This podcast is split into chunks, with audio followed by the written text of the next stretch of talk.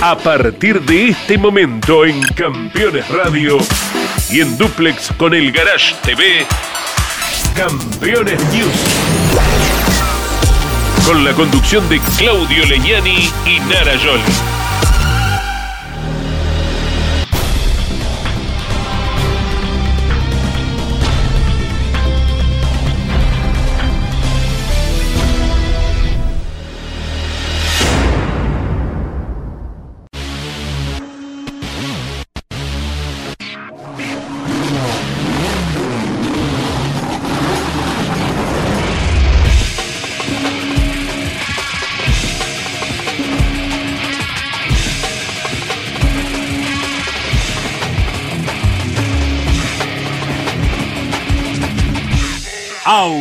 Auspician este programa Colcar, concesionario oficial Mercedes-Benz. Sancor Seguros, estamos. Genud, autopartes eléctricas, cables de bujía, tapas de distribución, la legítima tapa azul. El automovilismo argentino está asegurado por Río Uruguay Seguros. Descubrí la combinación perfecta para cargar energías. Termas es vida. Morel Bullies Sociedad Anónima, ubicada como la primer distribuidora singenta del país en venta de agroinsumos. Morel Bullies Sociedad Anónima. ¿Qué tal amigos? ¿Cómo les va? Muy buenas noches para todos. Bienvenidos, esto es Campeones News, una edición especial donde estaremos recordando a Carlos Alberto Reutemann. Como ustedes bien saben, la semana pasada el Lole nos dejó, pero qué mejor que recordarlo con Carlos Alberto Leñani, con el fundador de Campeones, que estuvo prácticamente toda su vida al lado de él en lo que fue la campaña deportiva, inicialmente aquí en nuestro país, en Argentina, y luego en Europa, cuando el Lole fue llevado por el Automóvil Club Argentino a correr en la Fórmula 2 y luego en la Fórmula 1 cuando fue convocado por Brabham.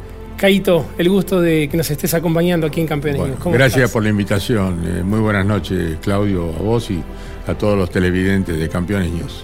Caito, todos sabemos lo que fue Carlos Alberto Reutemann para vos, ¿no? Pero contarle a la audiencia de Campeones qué significó para nuestro país deportivamente y también como persona. Bueno, deportivamente fue, después de Fangio, lo más grande que tuvo la República Argentina y hablar de Sudamérica como lo fue Emerson Fittipaldi para Brasil, ¿no es cierto? O Nelson Piquet o Ayrton Senna, ¿no es cierto? Pero bueno, Lole fue eh, la representatividad de un gran deportista que supo llevar adelante su talento conductivo y su gran capacidad técnica, porque siempre lo manifestaban los eh, técnicos de las distintas escuderías. Carlos corrió en las escuderías más importantes que tenía por aquellos años la Fórmula 1 y quienes tenían la responsabilidad técnica siempre ponían de manifiesto de que eh, tester como Carlos Reutemann hubo muy pocos en la historia de la Fórmula 1, porque él se detenía después de las pruebas de entrenamiento, de clasificación y decía, denle más incidencia de alerón, dos o tres puntos, los spoilers, vamos a cambiar después los eh, espirales, eh, los amortiguadores, tal cosa. ese patrimonio de muy pocos pilotos, porque generalmente son velocistas y no saben transmitir la falencia que pueda tener un auto. ¿no? Caito, ¿cómo era el Lole como persona, como amigo? Durante más de 10 años estuviste con él acompañándolo en los distintos autódromos, ¿no? Tuvimos una amistad muy respetuosa, que es lo importante, ¿no es cierto? Yo en aquella época hacía grandes sacrificios porque, bueno, no había plata, había monedas y no podía alquilar un auto y Lole me llevaba, me traía, me esperaba para que yo hiciera la tira diaria, este, siempre con una sonrisa, siempre esperándome, con mucho cariño y resaltando lo que yo hacía por poder eh, transmitirlo, ¿no es cierto? Y bueno, eh, eso me quedó grabado, he viajado mucho, he charlado mucho con él, he recorrido caminando los circuitos acompañándole, eh, me contaba muchas cosas, así que para mí se ha ido un amigo, una persona a la que yo quise y respeto y le pido a todo el pueblo argentino que reconozca lo que fue Carlos Alberto Reutemann para nuestro país, pero fundamentalmente, eh, más allá de lo deportivo, un excelente embajador, una gran persona respetada, querida y admirada por todo el mundo. Qué grande, Nos ponemos en marcha, vamos a ver la campaña de Carlos Alberto Reutemann, su llegada a Europa con la Fórmula 2.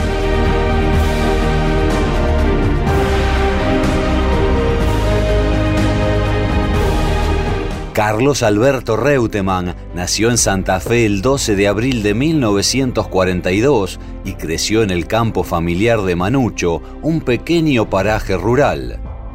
Y ahí que había una estación de tren, estaba una casa que era de los Salvatierra, que era el portero de la escuela, estaba la escuela 521, había un boliche que era de Michelú y eran las cuatro casas que había en el lugar. Entonces, este, como yo vivía en la, en la Turquina, yo me venía todos los días a caballo a la primaria. De aquella breve frase, lo lechones, que alguna vez pronunció terminando el bachillerato, quedó su famoso apodo para siempre. Eso apareció más tarde, apareció ya cuando yo era grande, yo había hecho el bachillerato con la Inmaculada y apareció más tarde, pero bueno, eso es una, anécdota aparte. Porque alguien me pregunta y dice, ¿qué va a hacer cuando dejé, me voy a ir a criar los lechones? Bueno, hay que... La pasión y su perseverancia le abrieron una chance para comenzar a correr. El 30 de mayo de 1965 debutó en turismo mejorado con un Fiat 1500 en la cumbre Córdoba y poco después, en su segunda presentación, alcanzó su primera victoria en Carlos Paz, mostrando su talento desde el inicio de su campaña. En Turismo Anexo J corrí desde el 64 al 67. Siempre tenía, me llamaba mucho la atención los monoplazas. Siempre desde que empecé a correr en turismo siempre me llamaban los monoplazas. Este, tenía cierta, había mucho contacto con los monoplazas. En 1966 comenzó a alternar su actividad con los monopostos y en 1967 y 68 con Fiat fue bicampeón argentino de Turismo Anexo J. Ese año 1968 además debutó en Turismo Carretera con el popular Falcon Angostado. Me acuerdo que debuté en Turismo Carretera con un Falcon Angostado que andaba realmente, era una cosa impresionante con un motor F100 que tiraba, 200, andábamos 280, 285 kilómetros, muy fuerte. Aquel breve paso por el TC Confort es muy recordado, como así también su participación en Sport Prototipo con el Guaira en 1969. Y en los Guairas que andaban con un motor F100, un chasis realmente que era una bomba atómica, como andaba, me acuerdo, en Rafaela de haber andado en un tiempazo 1.12, me acuerdo, un récord que duró muchos años. En esa temporada llegó a correr en cuatro categorías a la vez y logró el campeonato en la mecánica argentina Fórmula 2 en el cierre de su actividad deportiva en nuestro país. Y ahí por primera vez tengo contacto con el monoplaza y es donde realmente me siento muy a gusto por una sensación de, de independencia y de mucha precisión. En 1970 arrancó la etapa en el viejo continente que lo consagró a nivel mundial como uno de los pilotos más rápidos y completos de su época. De la mano del equipo del Automóvil Club Argentino, debutó en la Fórmula 2 europea el día de su cumpleaños número 28 y a partir de ahí, con mucho esfuerzo y buenos resultados, se le abrió el difícil camino internacional. En 1971 logró el subcampeonato en aquella Fórmula 2 que tenía en pista a muchas figuras consagradas, épocas en las que Carlos Alberto Leniani y campeones ya lo acompañaba a todos lados. Me acuerdo que, diríamos al inicio de mis carreras en Europa este, era todo un descubrimiento, ¿no es cierto? Ir de, de país en país y nunca me voy a olvidar una vez que fuimos a, a Finlandia a Suecia. Y bueno, la verdad que, no es como esta época, ¿no? De los GPS y toda la información que existe. Nos teníamos que mover este, bastante precariamente, todo lo que eran los medios de comunicación, las líneas telefónicas. Y lo vi hacer a Carlito enorme sacrificio durante toda su vida y bueno, te creo que es un lindo recuerdo. En enero de aquel año 71, debutó en la Fórmula 1 con un McLaren M7C en una carrera sin puntos disputada en Buenos Aires y logró de forma brillante el tercer puesto. Al año siguiente, el 23 de enero de 1972, también en el Gran Premio de Argentina, llegó su debut, ahora sí, en una fecha válida por el Campeonato Mundial, y con el Brabham BT34 marcó la pole un hecho magnífico que solo consiguieron tres pilotos en toda la historia. En la competencia perdió terreno por el desgaste prematuro de sus gomas y culminó séptimo, pero el vencedor Jackie Stewart lo invitó al podio para llevarse la ovación de la multitud. Poco después se disputó el primer Gran Premio de Brasil de Fórmula 1 sin puntos para el campeonato y Lole se quedó con el primer triunfo en la máxima en Interlagos y al año siguiente en Francia subió al podio por primera vez, aguantando en un final tremendo nada menos que a Jackie Stewart y Jackie Ick para ser tercero. Una breve pausa y seguimos recordando a Carlos Alberto Reutemann en este programa especial. Campeones, la revista del automovilismo. El turismo carretera aceleró en Concordia. Análisis, todos los detalles y las mejores fotos. Homenaje especial a Carlos Alberto Reutemann. De colección, Turismo Nacional, TC Pista, Top Race, TC Pickup y mucho más. Campeones. Reservala en todos los kioscos del país o adquirila en formato digital. Escanea el código QR o ingresa a la sección revistas de nuestra web. En Sancor Seguros cumplimos 75 años comprometidos con nuestros clientes. Y esa fue y es la base de cada uno de nuestros logros, de nuestra expansión, de nuestro liderazgo indiscutido. Y es lo que nos lleva a innovar para estar siempre un paso adelante. De eso se trata comprometerse, de cumplir años, cumpliendo. Sancor Seguros. Estamos hace 75 años con vos. Estamos. Edman, distribuidor nacional de bujías diésel y bobinas de ignición Kessel. Kessel es proveedor de repuesto original de las principales terminales automotrices. Distribuye para todo el país Edman. En internet edman.com.ar. Seguros para sembrar. Seguros para cambiar. Silo Bolsa Seguro. Una solución única en el mercado brindada por Río Uruguay Seguros, IOF y Prosegur monitorea a distancia el estado de sus granos con una cobertura que ampara los daños causados por incendio, rayo, explosión y pérdidas por robo, huracán o granizo. Llegó la solución para un campo más seguro. Para más información, llama al 0800 555 5787 o comunícate con tu productor asesor de seguros. 0360, Superintendencia de Seguros de la Nación. En Campeones Radio, el Rally Nacional e Internacional tienen su lugar. Derrape de Campeones. Los martes a las 14 y a las 22, con la conducción de Juan Pablo Grassi, Marcelo Rondina y la participación especial de Gabriel Reyes. Derrape de Campeones por Campeones Radio. Todo el automovilismo en un solo lugar. Campeones Radio.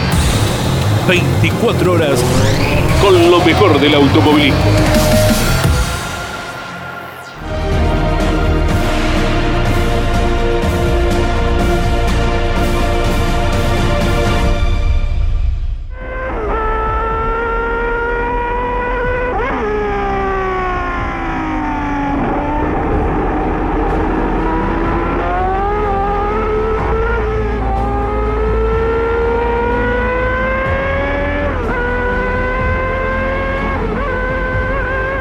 Lo que Reutemann hizo en 1974 con el Brabham BT44 fue muy bueno, aunque muchas veces el auto se paraba por problemas mecánicos.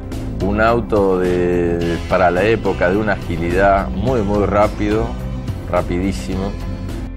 En la apertura del Mundial en Buenos Aires sufrió una de sus mayores desilusiones.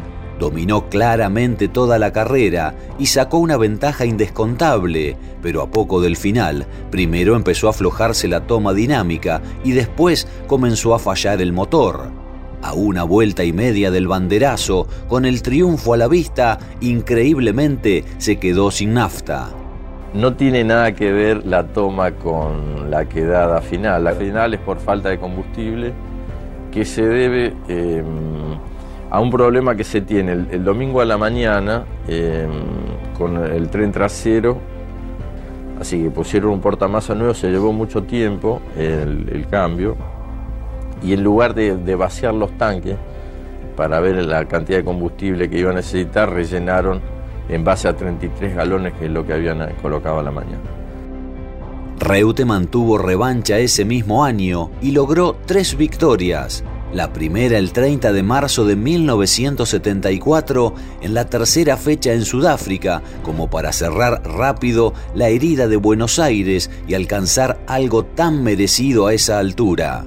Cuando llegué a Sudáfrica dije, otra vez ahora me pongo para ganar el Gran Premio. Realmente salió una carrera lindísima. Gané por primera vez en Fórmula 1. Tengo un, recuerdo bárbaro de África porque para un piloto de Fórmula 1 su primera victoria es importantísima. Y bueno, ahí sí empieza otra época, pero era importantísimo ganar la primera carrera. Lole largó cuarto, saltó al segundo puesto detrás de la Ferrari de Niki Lauda y luego lo superó en la vuelta 10. Mostrando contundencia y un trabajo conductivo impecable, la carrera terminó siendo un trámite. Aparece Lole Reutemann de vuelta a Buenos Aires.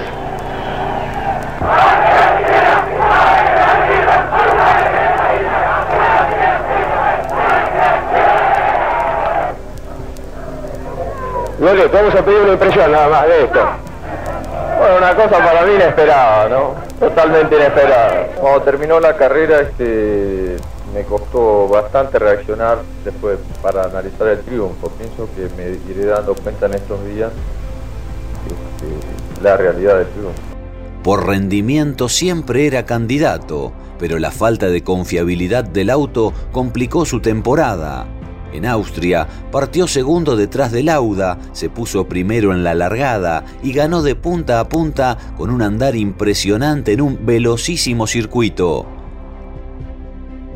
En la última fecha de la temporada 74 en Estados Unidos llegó el tercer éxito del año. Marcó la pole y se quedó con el triunfo de punta a punta. Un éxito inobjetable para cerrar el año con tres victorias, la misma cantidad que logró el campeón Emerson Fittipaldi.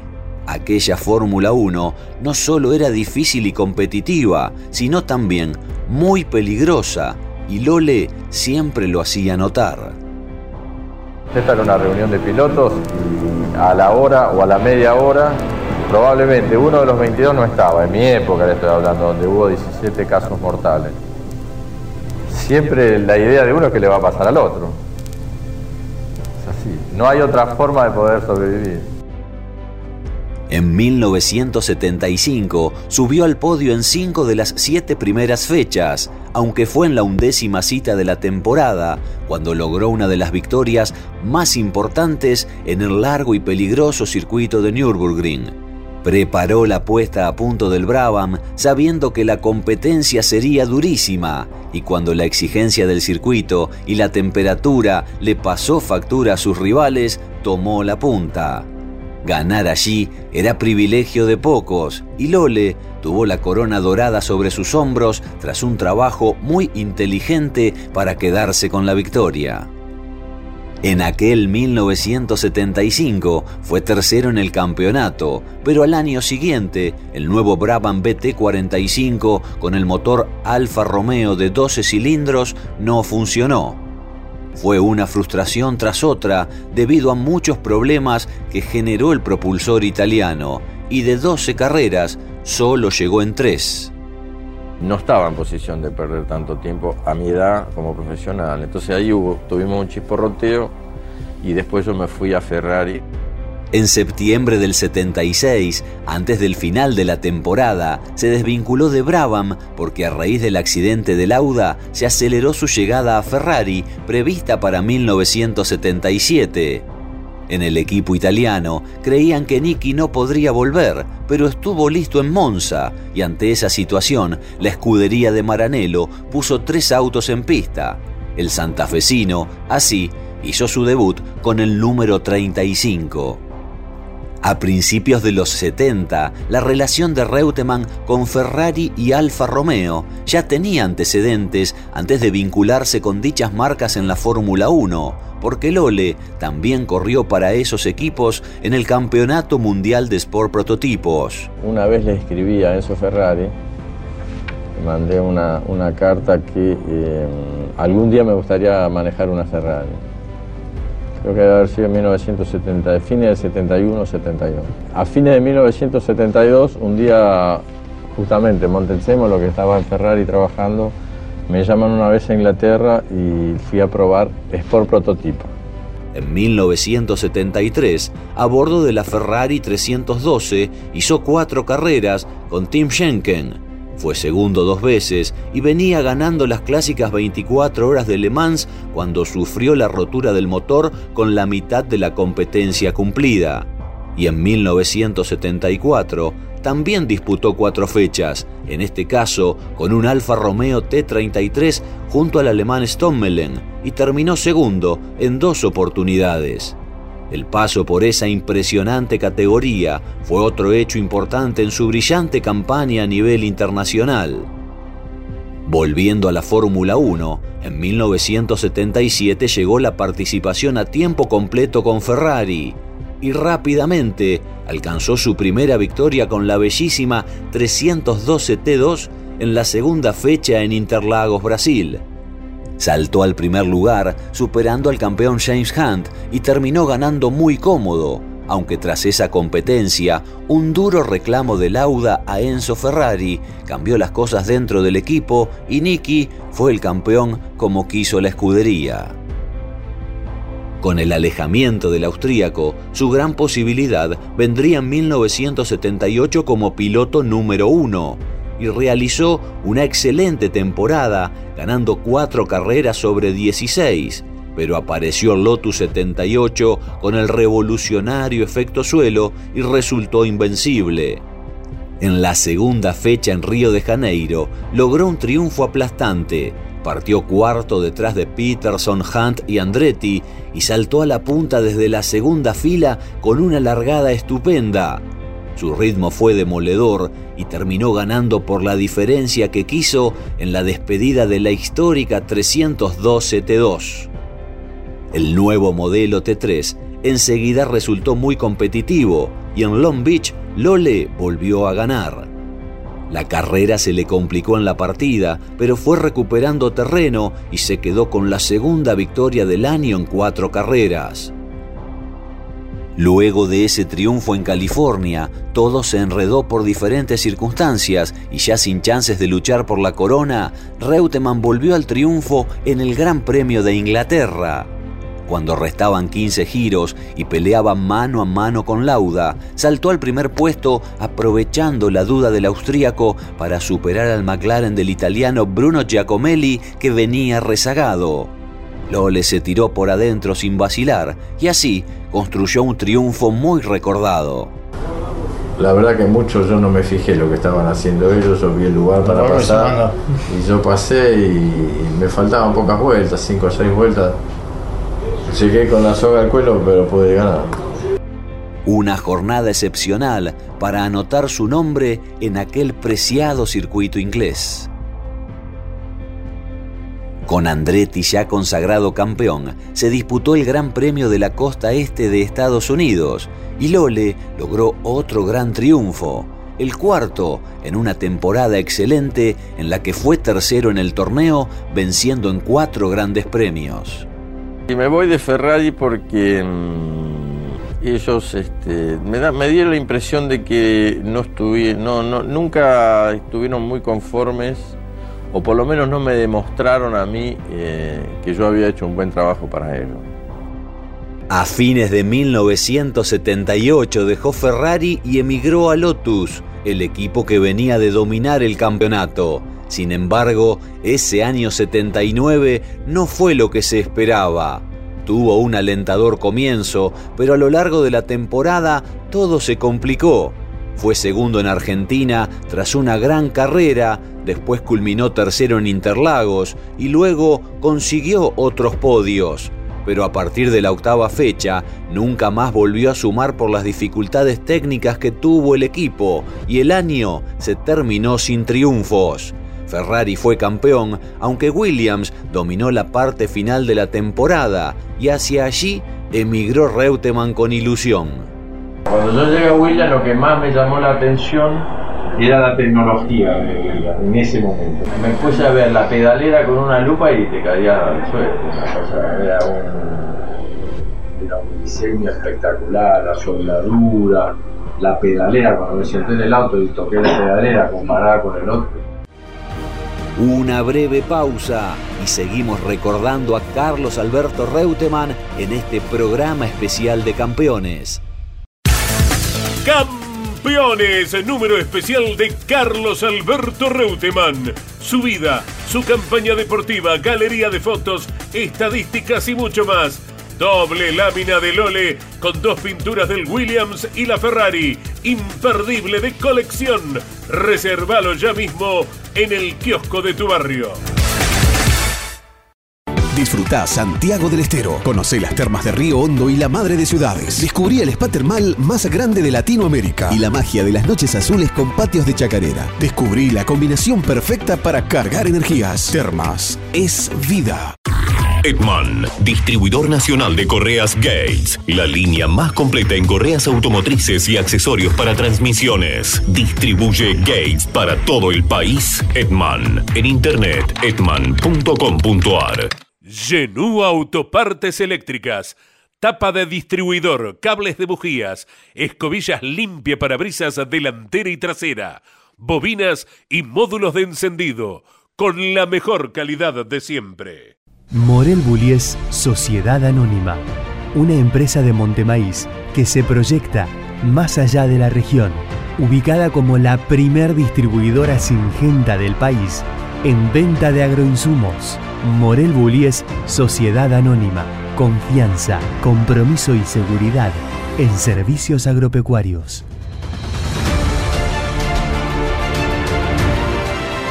Morel Bullies Sociedad Anónima. Industrias Ruli. Tecnología en el tratamiento de semillas. Casilda Santa Fe. Campeones la revista semanal de automovilismo. Toda la actividad nacional e internacional con la información más completa y las mejores fotografías. Campeones, reservala en todos los kioscos del país. Los jueves a las 23 en Campeones Radio, Campeones Íntimo, con la conducción de Nara Yoli. Una charla mano a mano para descubrir al hombre detrás del piloto. Campeones Íntimo por Campeones Radio. Todo el automovilismo en un solo lugar. Estás escuchando Campeones Radio.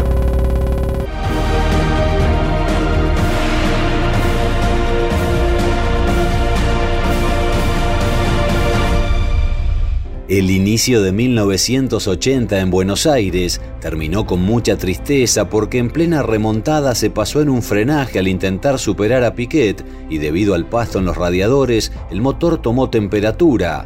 El sueño de ganar en nuestro país se esfumó otra vez y lloró desconsolado al rayo del sol apoyado en su auto tras el abandono. En la quinta cita en Bélgica subió al podio por primera vez con el Williams, pero lo mejor llegó en Mónaco porque regresó a la victoria luego de 19 meses. Pironi, que era el líder, perdió el control del Ligier cuando empezó a lloviznar y Reutemann heredó la primera posición, aunque los últimos giros no fueron fáciles por la lluvia que iba en aumento. Costaba mucho ver este, hasta dónde estaba mojado o no. Por eso me levantaba la visera para sentir y a ver hasta dónde llovía. O sea, al pegarte el agua en la cara te das cuenta hasta dónde llueve. Lole quedó en la historia del Principado como ganador y el emotivo triunfo lo relató así Carlos Alberto Leniani en vivo desde Montecarlo. Atención, arriba el argentino con solvencia manejando el Saudia Williams, el número 28. Carlos Alberto Reutemann recorriendo los últimos tramos, escribiendo una página de gloria aquí en Monte Carlo. Esta en recta principal, en instante va a caer la cuadriculada. Ahí lo saludan con la bandera inglesa. ¡Ganó! ¡Ganó Carlos Alberto Reutemann! Dos meses después de ese resonante triunfo, viajó a nuestro país para correr el Rally Mundial de Argentina con epicentro en Tucumán. Manejando un Fiat 131 Abarth oficial, se lució en la montaña y en una gran faena terminó tercero detrás de dos grandísimas figuras de entonces, Walter Roll y Hanu Mícola. El éxito en las calles del Principado y la brillante actuación en una especialidad tan distinta parecieron impulsar una muy buena segunda parte del año en la Fórmula 1 en la que logró grandes resultados. En 10 carreras seguidas llegó entre los seis primeros y logró 8 podios. Una racha impresionante que lo llevó al tercer lugar final en el campeonato. El comienzo de 1981 fue muy bueno, aunque hubo episodios que luego terminaron cambiando la historia de una temporada en la que Lole estuvo más cerca que nunca del título. Uno de ellos se dio en Sudáfrica donde ganó, pero increíblemente, un mes después se resolvió que dicha carrera no otorgase los puntos por un conflicto entre la FISA y la FOCA. Ese día Lole se la jugó con gomas lisas a pesar de la lluvia y la arriesgada estrategia dio sus frutos cuando dejó de llover y obtuvo un gran triunfo. Otro éxito muy festejado se dio en Brasil, aunque finalmente fue una situación que le terminó jugando en contra. Lole hizo una largada explosiva y dominó desde el inicio con autoridad sobre una superficie muy complicada.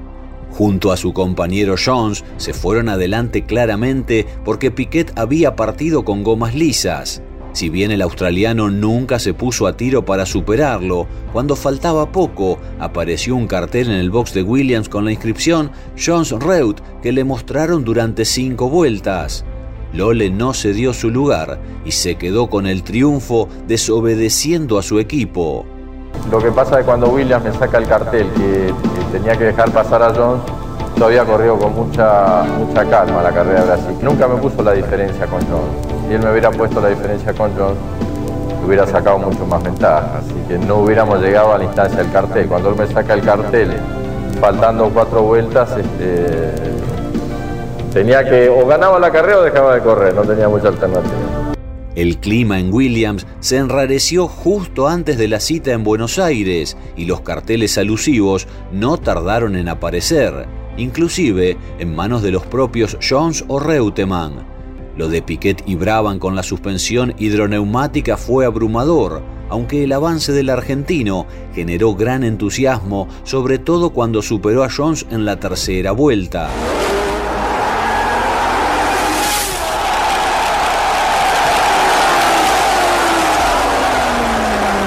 Lole terminó segundo detrás del brasileño y quedó como único puntero del campeonato. Ese último podio en Buenos Aires se vivió con mucha emoción cuando todo el autódromo, aquel 12 de abril, le cantó el feliz cumpleaños.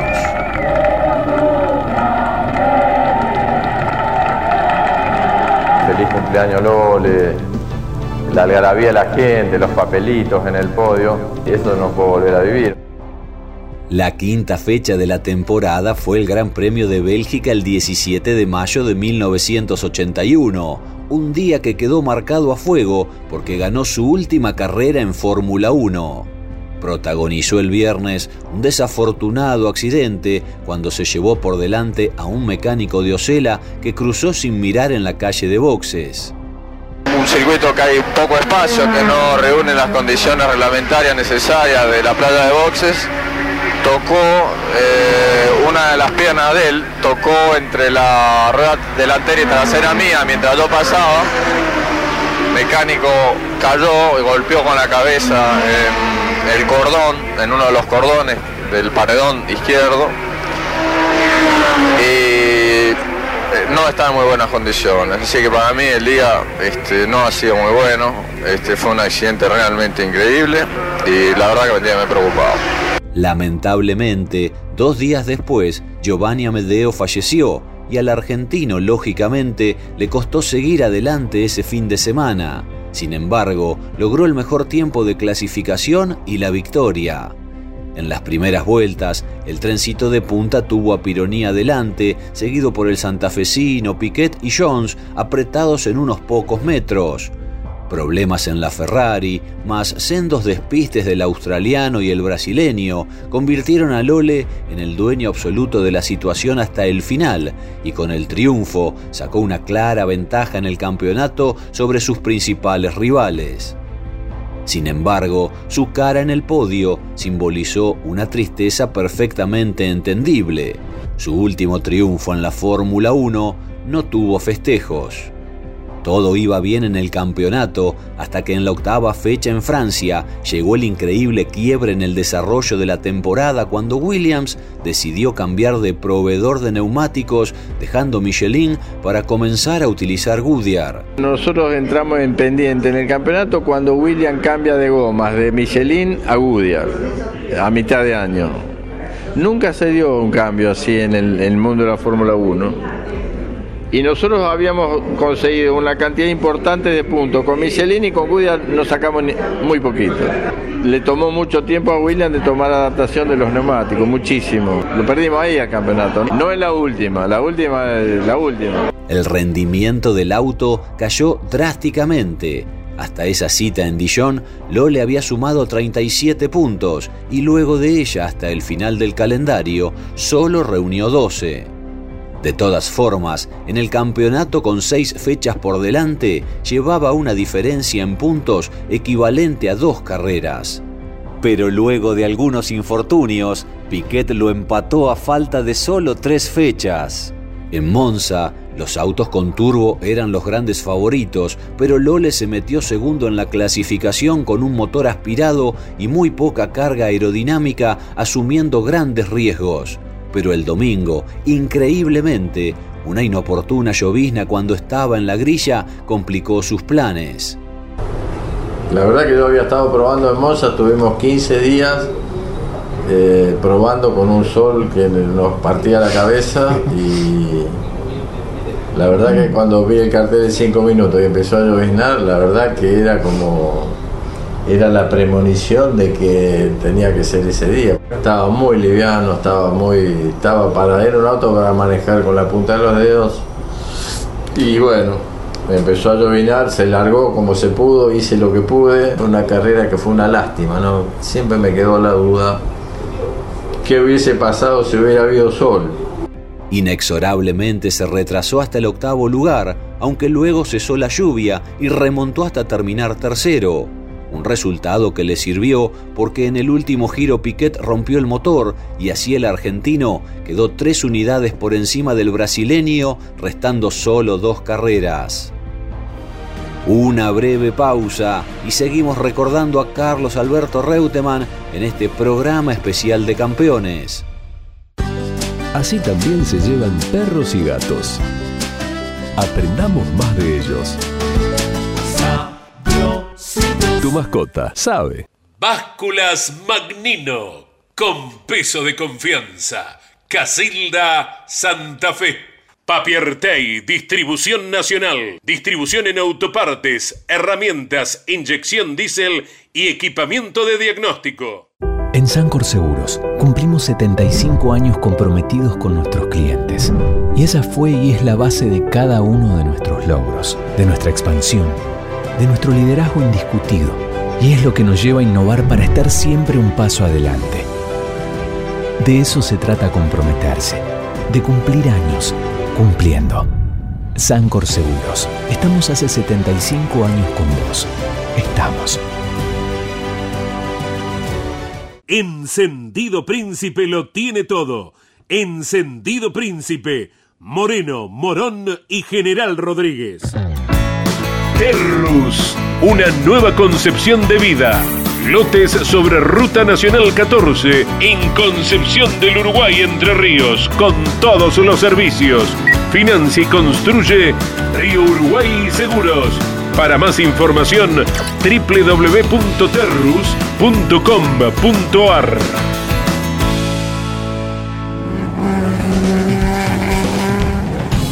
Cada martes a las 23 llega a Campeones Radio toda la información del automovilismo zonal bonaerense. Motor informativo zonal. Con la conducción de Leonardo Moreno. Motor informativo zonal. Todos los martes a las 23 por Campeones Radio. Todo el automovilismo en un solo lugar. Estás escuchando Campeones. Radio.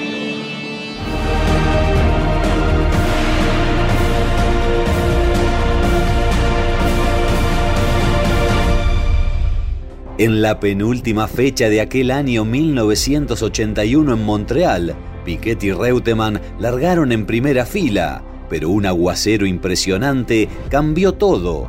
Lole no acertó con las gomas y acabó décimo, mientras Piquet fue quinto y se puso a solo un punto de cara a la definición.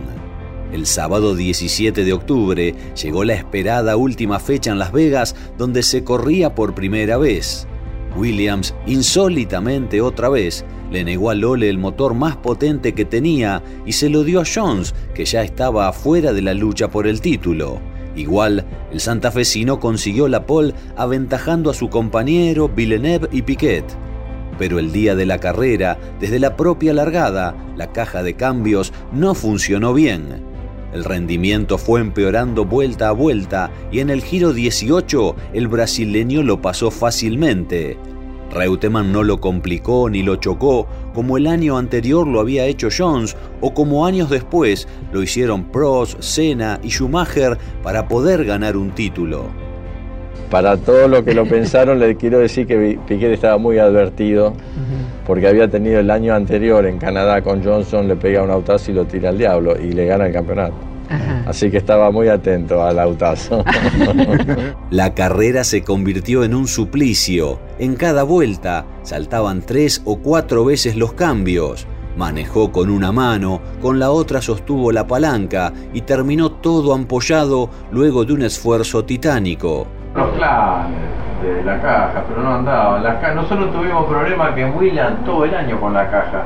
Piquet también sufrió. Afiebrado y sin fuerzas, luchó para mantenerse en pista, aunque finalmente acabó quinto y con Reutemann octavo le ganó el título por solo un punto. Aquello de Estados Unidos resultó muy extraño, porque Jones tuvo un autazo y no solo ganó, sino que le sacó un giro al argentino. En la Fórmula 1 vos te metés en un laberinto y el laberinto tenía en aquella época el éxito, la fama, la plata la tiene hoy actualmente y la muerte.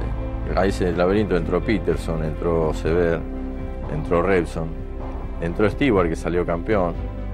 Entraron todos. Entonces este, algunos están muertos, unos están parapléjicos, otros quedamos con vida. Tampoco gané el campeonato, pero bueno. Este, es la historia que es así, ¿no es cierto? Creo que, que en la vida este, yo conseguí muchísimo. Eh, el campeonato es una cosa que me, dio la impresión de que dice, bueno, fue un tipo que tuviste mucha suerte, pero que gane el campeonato ya hubiera sido demasiado. Pocos días después de lo sucedido en Las Vegas, Reutemann anunció su retiro, pero Williams lo convenció para que siga, prometiéndole el número uno en el equipo en 1982. En la primera fecha en Sudáfrica, un circuito desfavorable, Lole culminó segundo en medio de los favoritos Renault Turbo de Prost y Arnoux, y ese fue su último podio en la Fórmula 1. porque en la segunda fecha en Río de Janeiro no se sintió a gusto y luego de abandonar cuando marchaba noveno, anunció que ahora sí todo había terminado. Rodeado de la misma gente con la que muchas cosas ya se habían roto el año anterior, no tuvo más ganas de continuar. Si yo pienso este, aquellos días que yo iba a caballo a mi escuela rural, que llegué a correr en Fórmula 1, este, era imposible. Tras el retiro, nunca más volvió a la Fórmula 1, pero hizo un par de apariciones internacionales más. En 1984, con un Mercedes 190, corrió la carrera de los campeones que con grandes figuras se disputó en Nürburgring en ocasión de la reinauguración del circuito. Con su talento intacto, fue segundo en clasificación atrás de Prost y tercero en la competencia detrás de Ayrton Senna y Lauda. Que Ayrton Senna es eh, el piloto más eh, rápido que yo he visto manejar en toda mi época ¿no? de pilotos. Eh, es un piloto que hace, sale a clasificar y tiene un límite fenomenal. El límite que tiene como piloto a mí realmente me, impresiona. Y de todos los que yo vi de mi época, hablo de habilidad, de habilidad, de arrojo, de malabarismo, no vi uno como él, ¿no es cierto? No lo vi y lo veo hacer cosas arriba del auto que a uno lo desconciertan porque tiene un límite extremadamente alto sobre los demás. En 1985 también aceptó una invitación que le realizó Jean Todt para correr el Rally Mundial de Argentina con un Peugeot 205 Turbo.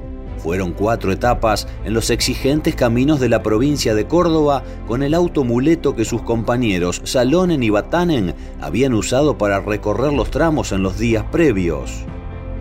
Yo me acuerdo que Batale me dice, mira, si en algún momento estás en una, en una situación complicada, nunca dejes de acelerarlo, dice. Dice, porque en una de esas, este auto vas en el precipicio cayendo y agarra una piedra, dice, y la tracción se agarra de la piedra y te saca. El 205 también fue innovador, fue muy llamativo, fue muy exitoso y, me alegro mucho de haberlo corrido desentrañó en la propia competencia los misterios de ese verdadero pura sangre, disfrutó y cumplió con creces con el tercer puesto final, sorprendiendo a todos por su nivel. La recepción de las 40.000 personas en el estadio fue de una calidez incomparable.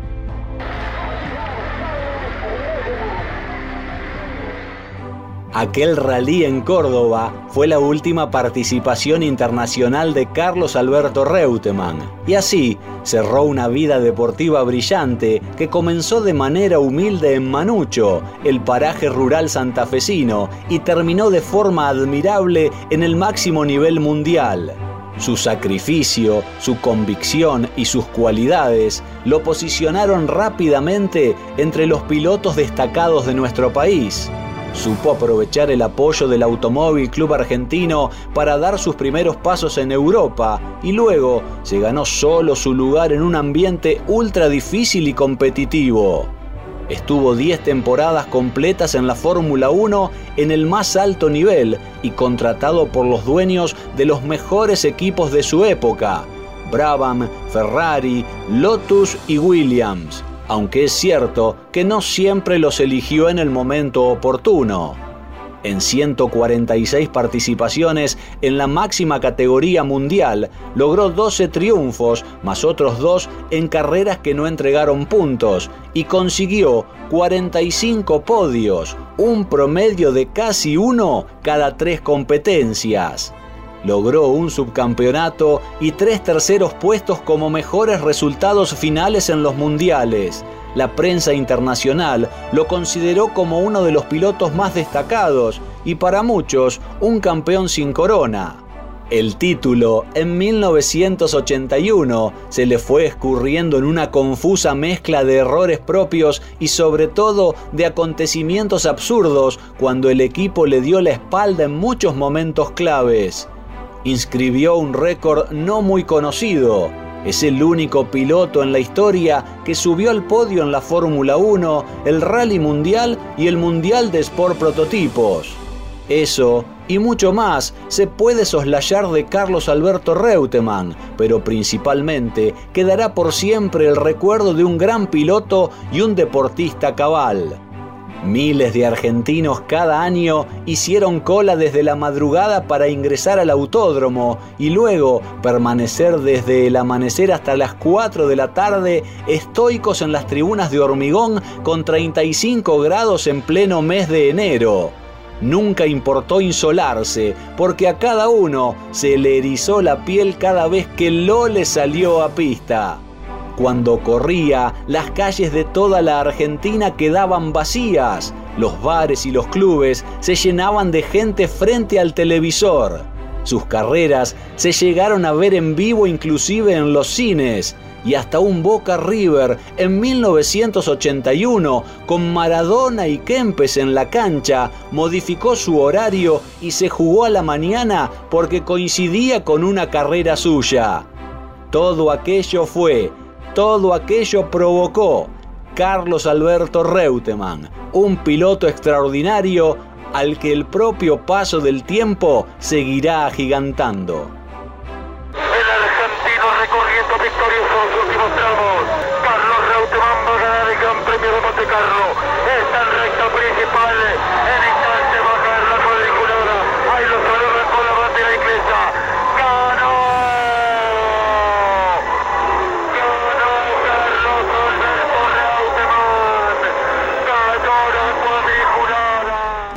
Dejó muy buenos recuerdos y fue una cosa que, fue una gran pasión para mí.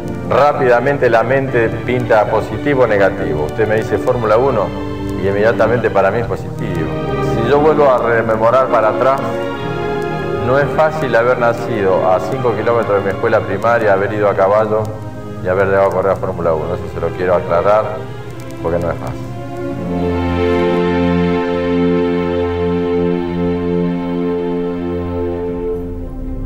No fue fácil, decía Carlos Alberto Reutemann.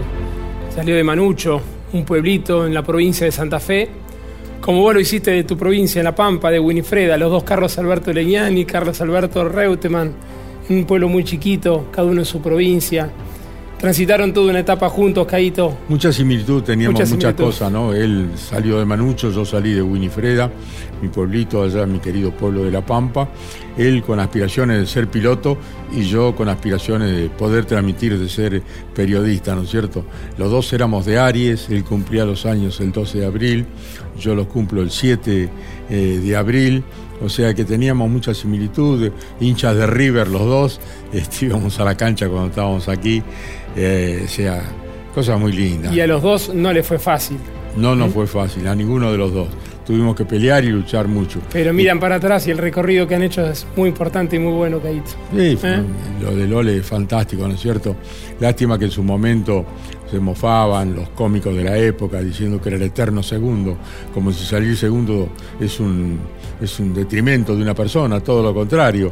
Eh, eh, y después no decía nada. Cuando ganó 12 grandes prix puntuables y, uno no puntuable, o sea que eh, el reconocimiento tendría que haber sido en aquel entonces. Y bueno, hoy yo creo que todo el mundo eh, está pensando en que Lole fue un grande y fundamentalmente fue un- una bellísima persona, un embajador.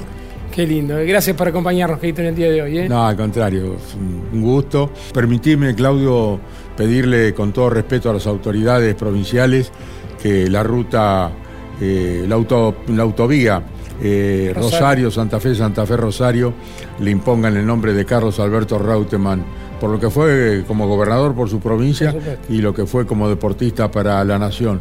Y si no es posible esa autovía, alguna ruta importante para que perpetúe la memoria de Lole y que los jóvenes, cuando pregunten quién fue, se les pueda explicar que fue un gran embajador argentino y un gran piloto. Chau. Hasta la semana que viene.